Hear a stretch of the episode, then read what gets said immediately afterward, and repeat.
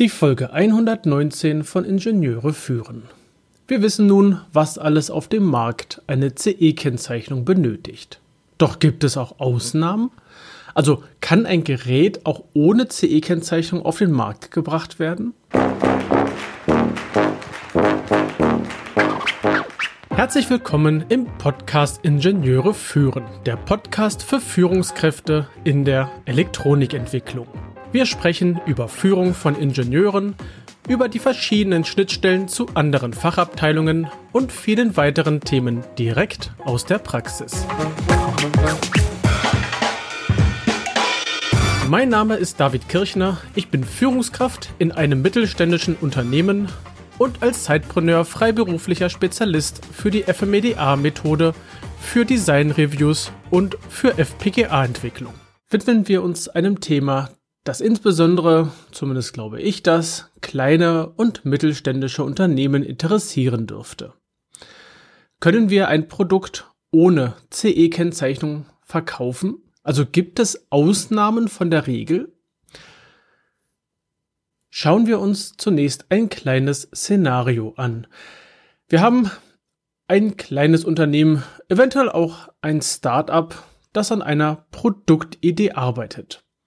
Diese Produktidee ist schon sehr weit. Es gibt ähm, ja erste Funktionsmuster. Es wird Produktentwicklung betrieben und es geht so oder so ganz gut voran.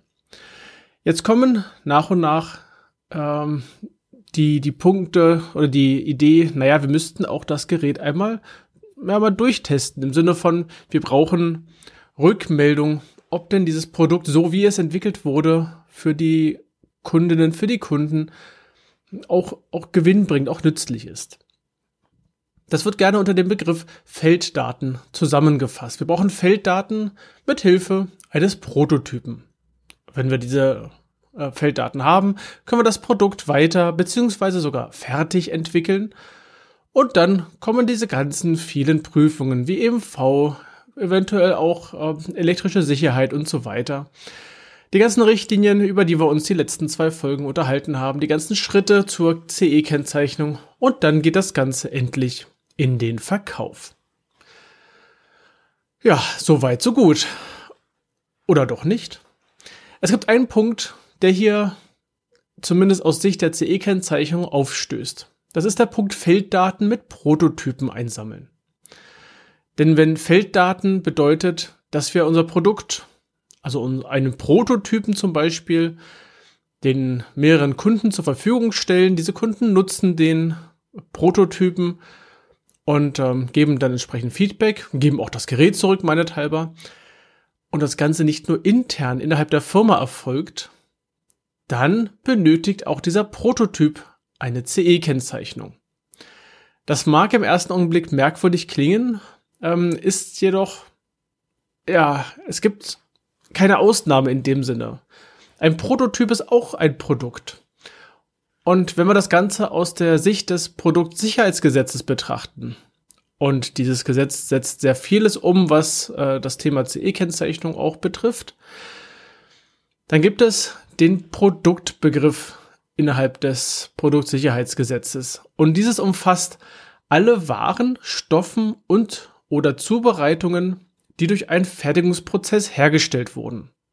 Ja. Und wie wurde ein Prototyp hergestellt?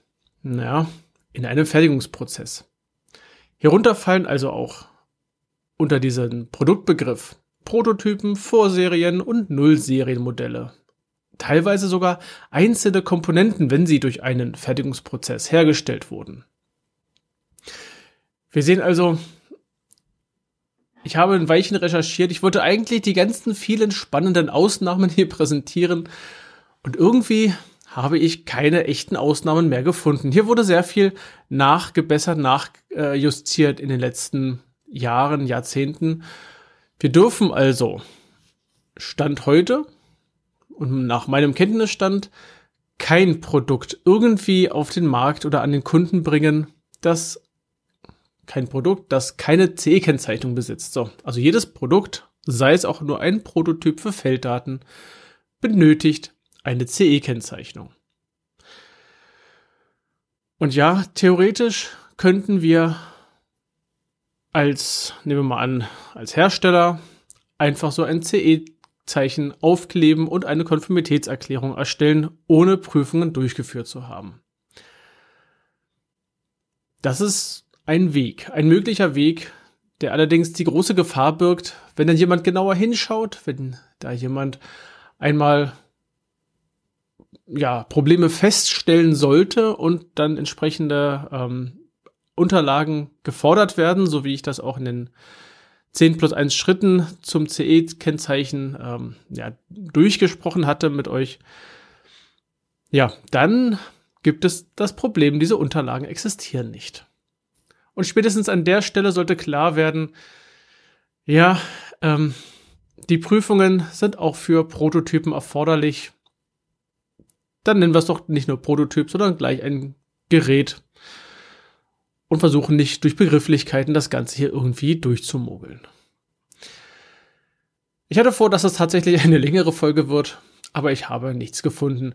Falls dir etwas einfällt zu diesem Thema, Produktentwicklung und Produkt, nein, nicht Entwicklung, sondern die, ähm, das Herausgeben von Produkten ohne CE-Kennzeichen, dann freue ich mich über Feedback, über einen Vorschlag, eventuell sogar über einen kurzen Beitrag zu diesem Thema. Du kannst mir das Ganze per E-Mail schicken oder dich auf LinkedIn mit mir verbinden und mir dort über diesen Kanal schreiben. Und dort findest du auch die Gruppe zu diesem Podcast. Ich freue mich, wenn du den Podcast oder auch diese Folge oder beides deinen Kollegen und Freunden weiterempfiehlst. Und ich freue mich auch über eine 5-Sterne-Bewertung auf Apple Podcasts und auf eine Rezension.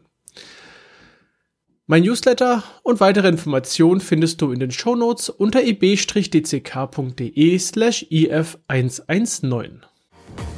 Das war die heutige Folge des Podcasts Ingenieure führen. Ich danke dir ganz herzlich fürs Zuhören. Nutze das Wissen und die Tipps, um deinen Arbeitsalltag zu vereinfachen und zu verbessern. So sage ich Tschüss und auf Wiederhören. Bis zum nächsten Mal. Dein David Kirchner.